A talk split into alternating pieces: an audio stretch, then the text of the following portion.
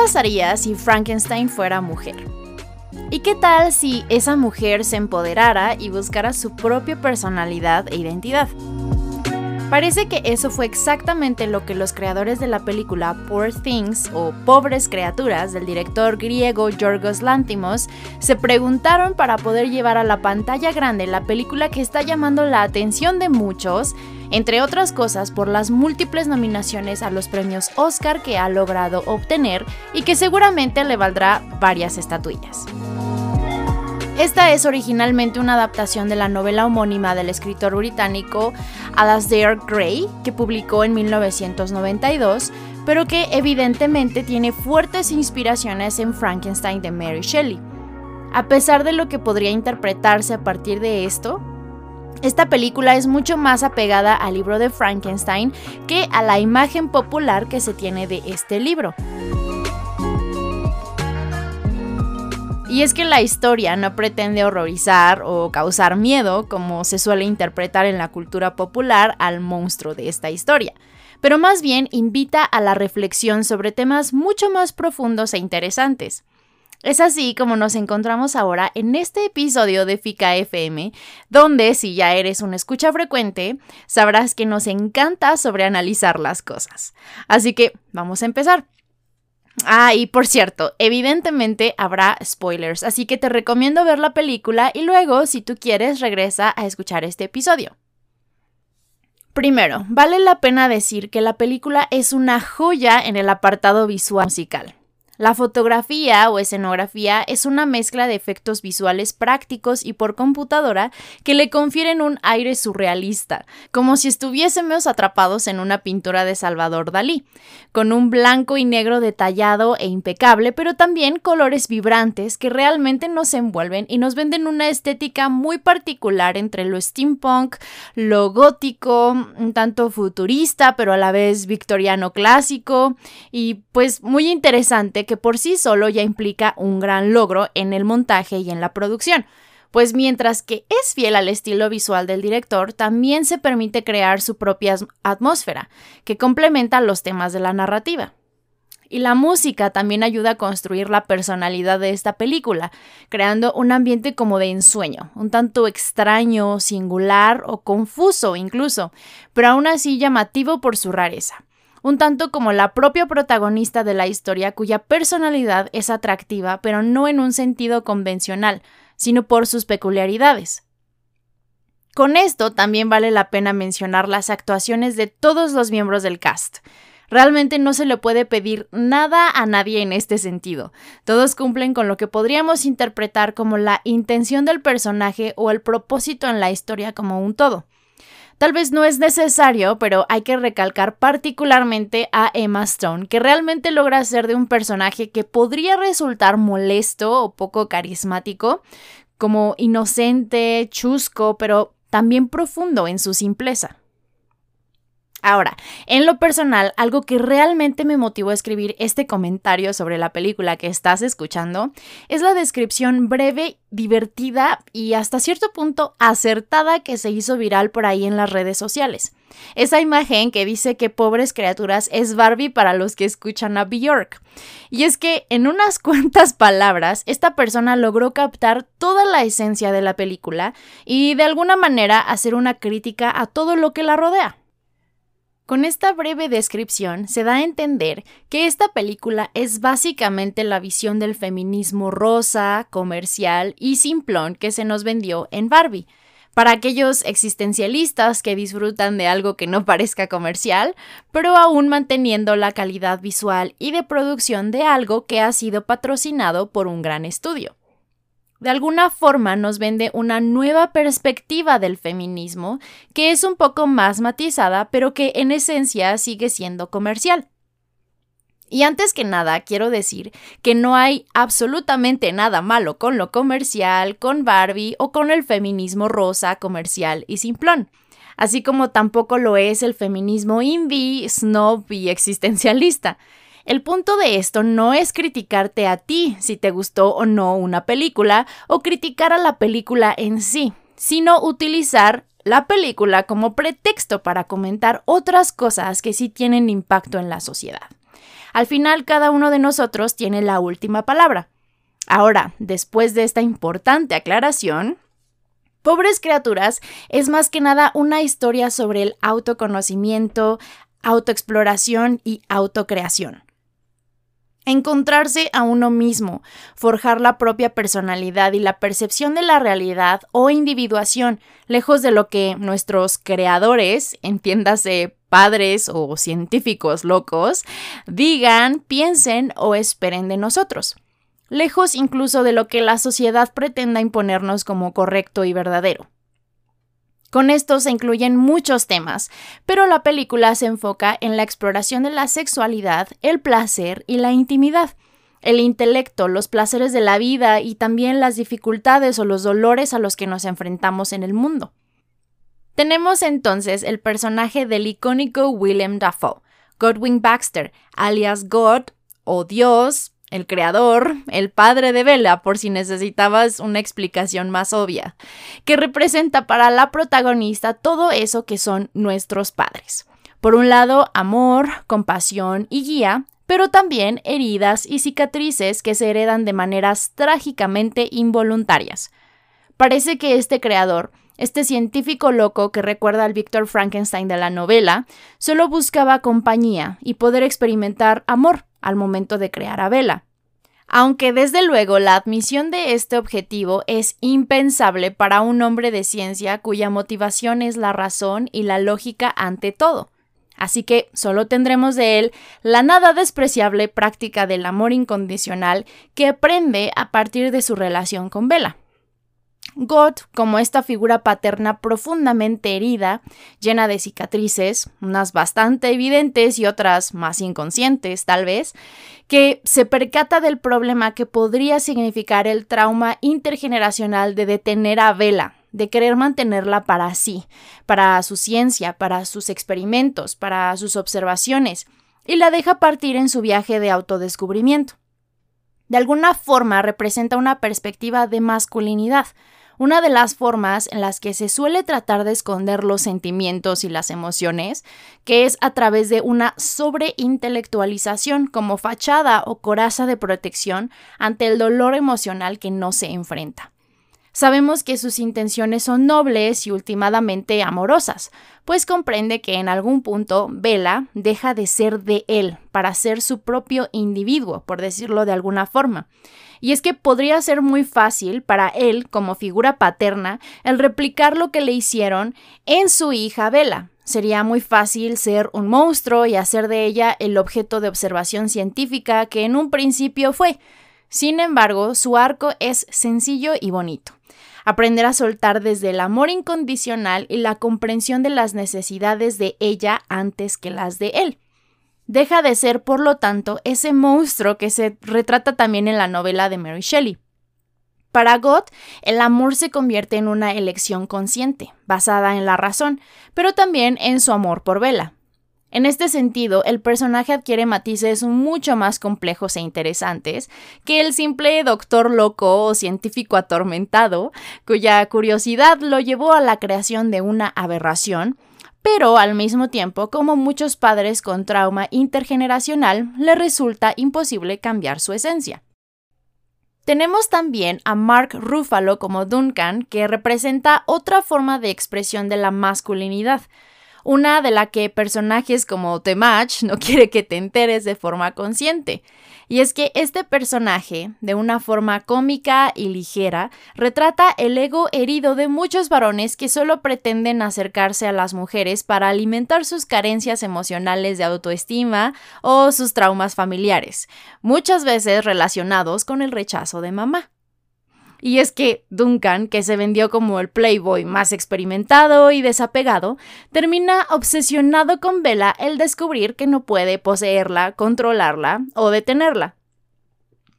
Actitudes que últimamente evidencian la completa incapacidad de él para proveer, para ser proactivo, para ser el hombre con el que ella pudiera sentirse segura o protegida él se convierte en una carga para ella que comienza además a interesarse por otras cosas, como los libros de filosofía y ética.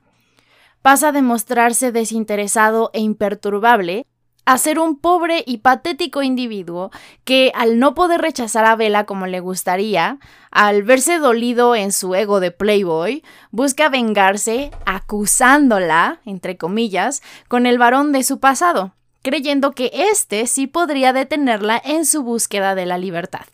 En ningún momento hay amor o siquiera pasión, solo ego y mommy issues sin tratar. Y como podrás imaginar, esta también es una perspectiva dañina de la masculinidad, una que busca no solo desapegarse del afecto, de los sentimientos, los que ven como una debilidad, como un sinónimo de estupidez incluso, todo mientras pretenden alimentar su ego a partir de ello, uno que está herido pero que se niegan a enfrentar o aceptar, porque, bueno, pues duele. Es así como pasa de interesarse en ella para después obsesionarse por poseerla para finalmente vengarse buscando al hombre que él considera podría detener su libertad. Esto de igual forma nos lleva a la última perspectiva de la masculinidad, el viejo esposo, el primer esposo de Bella, antes de que Bella fuese ella, o más bien su bebé, o mejor dicho, cuando Victoria se convirtió en su bebé, bueno, tú me entiendes. Este personaje es el Big Boss al final del juego. Es el supervillano, es la representación más destructiva y tóxica de la masculinidad. Se trata de esa donde la agresión y la violencia es la única manera de responder y resolver conflictos o problemas. Se trata de aquel hombre que no tiene solución, cuya única alternativa es convertirse de manera literal en el monstruo que siempre fue por dentro, en ser el objeto de un experimento a manos de la propia Vela, convirtiéndose ella en el propio Víctor Frankenstein, al darle cerebro de cabra. Y es que este hombre no busca más que controlar y poseer a Vela al grado de aplicar en ella la castración o la mutilación de sus órganos sexuales, como ocurre todavía en algunas culturas actualmente siempre con la pistola en mano como la única vía de negociación y resolución de los conflictos, de aquello que le molesta, la viva imagen de la violencia y la agresividad. Y es aquí interesante intentar entender la lógica de Bella, o de la película, mejor dicho, y es que, si bien ya decíamos que God había superado de alguna manera esa necesidad de experimentar en otros, Bella igual se convierte en su padre, no solo por ese heroico deseo al final de convertirse en doctora, pero porque usa ese intento de hombre como objeto de experimento, convirtiéndose en eso que no puede negar de su trauma intergeneracional. Si bien este señor, esposo de la desaparecida Victoria, es todo un villano, lo que esta conclusión en la historia está enseñando es un poco el mismo problema que el feminismo de Hollywood ha pregonado desde el inicio de todo este debate y algo que he comentado en varios de mis episodios a este punto que el feminismo más heroico implica venganza de los varones tóxicos antes que sanación personal y superación.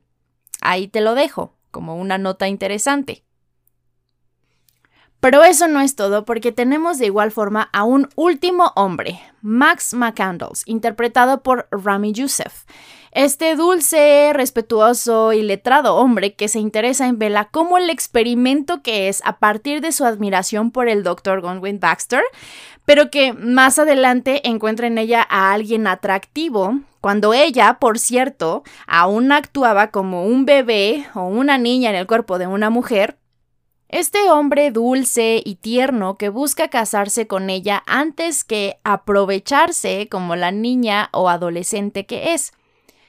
Ese que incluso cuando Bella regresa expresa abiertamente que no juzga su pasado, que no le interesa dónde ha estado su cuerpo, que desea amarla solo por lo que es y por lo que se ha convertido. Previas pruebas de enfermedades venéreas, claro. ¿Y qué pasa con este hombre? Pues claro, Bella no pasa más de cinco minutos con él, al final ni siquiera se determina si se crea una relación y termina en las sombras.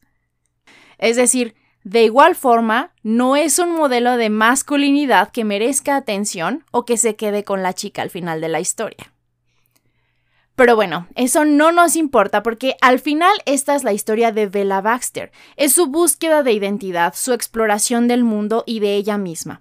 Así que el amor no es una de sus prioridades. Entendible, su prioridad más grande es entonces el sexo. ese que ella descubre gracias al Playboy Duncan, luego de que su padre no hiciera otra cosa más que reprimirla, una sexualidad que explora gracias a su decisión de prostituirse en París para poder sobrevivir. Por cierto, luego de que Duncan, ese que le prometiera estabilidad, protección y todo a cambio de sexo, de sexo y de su gran experiencia, no hiciera nada más que llorar por su ego herido representando solo una carga más para ella. Y no digo que el sexo sea malo. Qué bueno que Bella y cualquier otra mujer se libere y tome el control de sus experiencias sexuales. Pero me resulta interesante la importancia que este tema tiene para la película. Una donde se habla de una niña con cuerpo de mujer o de una mujer con cerebro de niña. En fin, que está curioso, ¿no? Pero también es interesante cómo el sexo que se muestra aquí tiene ciertas particularidades. Por ejemplo, no es la representación clásica de sensualidad o sexualidad que se suele tener de las mujeres en las películas. Se trata de una sexualidad transaccional, como moneda de cambio, alejada de la intimidad en el sentido sentimental, al menos en una primera parte. Además, la actuación de Emma aquí es clave porque se muestra grotesca y bruta, como sería la sexualidad para un animal que no tiene limitaciones morales o juicios estéticos. De esta manera, con sus experiencias, cuando el sexo deja de ser placentero o se torna incómodo, Bella comprende que el sexo y la intimidad son bestias completamente diferentes. Pronto entiende que para disfrutar del sexo vale la pena generar una conexión emocional. Es así como se interesa por hacer preguntas a sus clientes antes del acto, aunque este es un momento breve que no se explora demasiado en la película. Bueno, pero vamos a ser justos. El sexo, si bien es una parte muy importante en la narrativa de la película, no es la única luz que nos indica el viaje de autoconocimiento de Vela. También la vemos disfrutar de los placeres de la vida, como el baile, la comida, un paseo por la ciudad, pláticas con amigos, entre otras cosas. La vemos sufrir cuando su burbuja de inocencia se rompe y se hace consciente de la tristeza y la pobreza como duras realidades del mundo. Con esto se vuelve empática y comienza a explorar el idealismo propio de la juventud, que te impulsa a ayudar, a querer cambiar el mundo, a querer hacer algo más trascendente que solo ser hedonista. De esta manera se muestra bastante bien algo que Barbie no pudo más que explicar mediante texto, y que representa en muchos aspectos la principal justificación para la existencia del feminismo. Y esto es el hecho de que las mujeres solemos ser presas de estándares y valores morales muy complejos, muy altos, frecuentemente injustos, contradictorios y casi siempre inconscientes o interiorizados al grado de su irreconocimiento valores, costumbres y perspectivas que tristemente son proliferados por mujeres, pero sobre todo por hombres, pues ellos se benefician en muchos sentidos de esto. Se benefician a través de la sexualidad, de la justificación de sus actos o de la simple y llana ignorancia de sus propios demonios. Es decir, este tipo de perspectiva les permiten seguir actuando de forma inconsciente o consciente, pero sin atender sus propios traumas intergeneracionales, algo muy conveniente y fácil. Y si no me crees, ahí tenemos a personajes como Temach, que tergiversan y retuercen todo a conveniencia, que cada vez atraen a más jóvenes impresionables y que hacen cosas propias de sectas que muy bien pudieron ser escritas por George Orwell. Pero bueno, me estoy distrayendo. El mostrar el amor como un elemento transaccional, como moneda de cambio, como un elemento en la mesa de negociación que puede ser una relación, muy probablemente pretende hacernos ver que la película es muy moderna, que busca alejarse de la perspectiva clásica del compromiso y del matrimonio. ¿Pero eso realmente la hace feminista o solamente está buscando agradar al discurso más radical al respecto?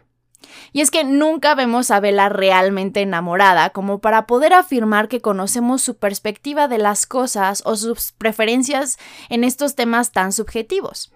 Finalmente, el único interés amoroso que pudo realmente merecerla como pareja es Max, y este es plantado en el altar para dejarnos con un final ambiguo respecto de su futuro o su relación.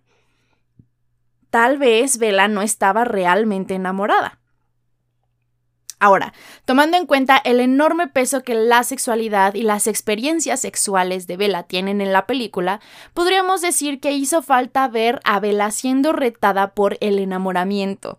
De lo contrario, todo ese sexo es solamente una ventana más a la visión del director o de la adaptación respecto de lo que significa la libertad o la liberación, de lo que implica la búsqueda de la autodeterminación y la, y la individualidad, porque esto hace de Bella, la protagonista, solamente un personaje unidimensional, aún con toda esta intención de mostrarla leyendo libros o aprendiendo de socialismo, de arte, de filosofía, incluso cuando se dice que ahora se prepara para sus exámenes de la universidad y no vamos a pecar de inocentes.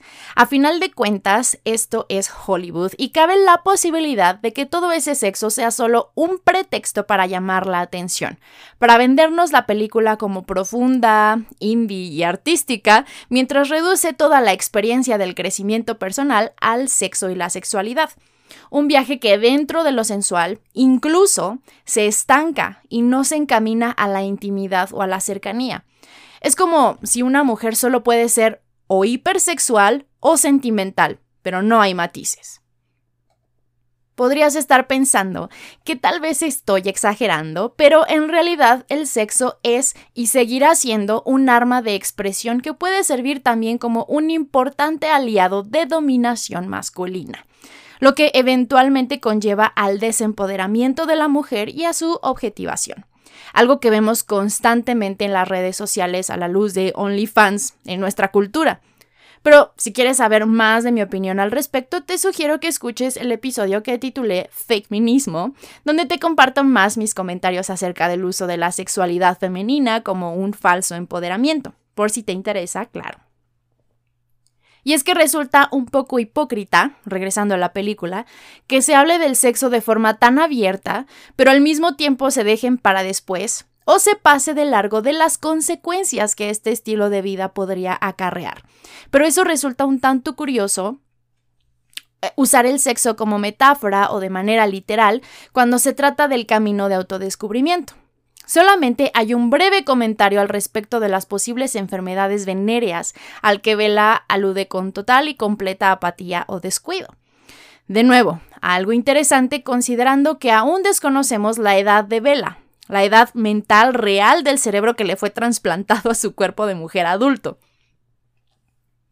tal vez deseando mantener el tono de la película en la liberación, enfocándose en la exploración, pero olvidando que todo siempre conlleva consecuencias y secuelas, particularmente en la mente de una niña o adolescente en desarrollo. Y con todo este tema sexual, con el abordaje a la prostitución y el peso tan importante que estos tienen en la historia, viene un tema inevitable pero del que no vamos a discutir nada aquí. Y es que aquí no vamos a decir absolutamente nada del hecho de que en la historia se trata de una niña o un adolescente descubriendo su cuerpo a través de la prostitución. No vamos a decir cómo este tema, a la luz de los Harvey Weinsteins y los Jeffrey Epsteins del mundo de Hollywood, resulta curioso y cuando menos digno de controversia. Tampoco vamos a mencionar lo fácil que es romantizar y alabar la idea de salir con mujeres que parecen niñas o niñas que parecen adultas. Pero en fin, nosotros no vamos a ahondar o a decir nada al respecto. Y a pesar de todas estas cosas curiosas, críticas y detalles interesantes, sí vale la pena decir que esta es una perspectiva del feminismo mucho más completa y a mi parecer mejor lograda que Barbie, a pesar de que la comparación entre ambas puede ser válida, tal vez por el hecho de que no pretende darnos una clase o una lección, como lo intentaron los, escritores en Barbie, pero de alguna forma intenta conectar con la experiencia femenina. Y de hecho, me atrevería a decir que va más allá del género y ofrece experiencias humanas con las que todos podríamos empatizar. Y aquí quiero hacer un comentario controversial porque resulta curioso que esta película se sienta mejor lograda o más matizada en términos de feminismo cuando consideramos que ha sido dirigida por un hombre y es una adaptación de una novela escrita también por un hombre. Así que solo digo. Y es también curioso, pues esta película sigue pecando del mismo problema que yo encuentro en toda propaganda o manifestación ideológica con tintes feministas. El villano es el hombre se sigue alimentando la idea de que un hombre es el que esclaviza, controla y retiene la evolución integral de una mujer, incluso cuando Vela en esta historia jamás haya sido la clase de mujer que permite que se le corten las alas. Ella cae en esta dinámica peligrosa con un hombre violento porque quiere reconciliarse con su pasado, quiere descubrir qué fue lo que la motivara a terminar con su vida. Yo siempre estaré a favor de una perspectiva de feminismo que busque reconciliar las experiencias de hombres y mujeres, que se enfoque en retar los estereotipos de género, que busque unir y conciliar, que vea la realidad de nuestra naturaleza complementaria, que ambos géneros tienen fortalezas, debilidades y algo que aportar a las relaciones humanas no como una batalla por quién tiene la razón, como una venganza con el género contrario solo para quedar como el mejor o el más fuerte. Eso no es feminismo, es revanchismo y solo lleva a más división, a inclinar la balanza al otro extremo del espectro en lugar de equilibrar las cosas y últimamente a que nada se resuelva. El hecho de no haberme encontrado aún con una película o un medio en la cultura pop que permita esta perspectiva de conciliación y complementación me hace pensar que puede haber dos posibilidades. Realmente es muy difícil escribir o dirigir algo que capture la complejidad de nuestras interacciones o simplemente no ha existido una intención real de ver así esta dinámica. Porque recordemos que en Barbie, por ejemplo, los escritores estaban muy preocupados por complacer a Mattel para poder usar licencias, para poder vender a la muñeca en el cine y para poder vender millones en merchandise. Por otro lado, Pobres Criaturas está tan ocupada en parecer independiente, en mostrarse artística y en hacer una apología de lo sexual, que por momentos el discurso se reduce. Es como si se pretendiera agradar a las mujeres mientras se venden ideas que solo confunden el objetivo final, como si el feminismo es ahora el monstruo y todos nosotros somos simultáneamente Victor Frankenstein y el monstruo. Pero se nos olvida que la historia originalmente se trataba de la soledad, sobre los monstruos que nos creamos en la cabeza, de los miedos, de nuestras reacciones ante ellos y lo que eso dice de nosotros, sobre cómo todos en algún momento de nuestras vidas nos hemos sentido incomprendidos y a la vez hemos hecho sentir a los otros de esa manera.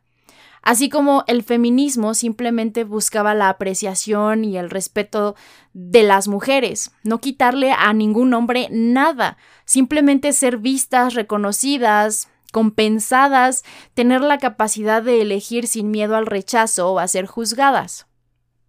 En Pobres Criaturas la historia va más allá del autodescubrimiento, de crecer y madurar, de dejar de ver el mundo en blanco y negro para verlo en full technicolor y comprender que la complejidad muchas veces se escapa de nuestras manos. Y esta analogía se hace demasiado evidente y literal cuando vemos que el blanco y negro en la primera mitad representa a la vela que está encerrada, existiendo sin vivir protegida por God, pero completamente ignorante de todo lo que hay en el mundo para ella. Y es el despertar sexual lo que motiva en gran parte su curiosidad y su búsqueda del mundo exterior.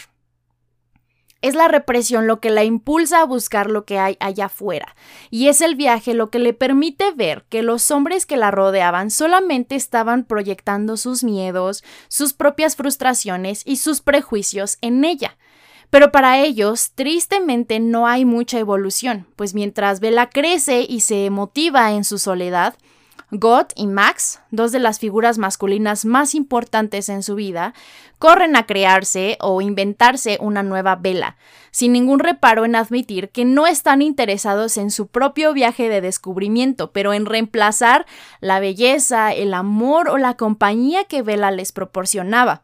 Y cuando esta segunda opción no resulta como ellos esperaban, entonces la segunda también es desechada, o cuando menos vista como insuficiente o, incompleta.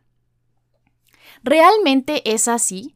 ¿Por qué no popularizar la idea de que los hombres también deben tener un desarrollo de personaje? pero uno real, no como el Ken que simplemente es un accesorio, o como los varones en esta película que corren a buscar o a inventarse un reemplazo.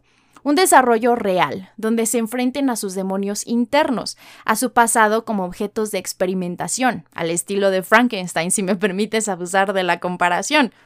Uno no al estilo Temach, que solo abusa de las debilidades del ego masculino, pero uno de verdadera introspección y evolución.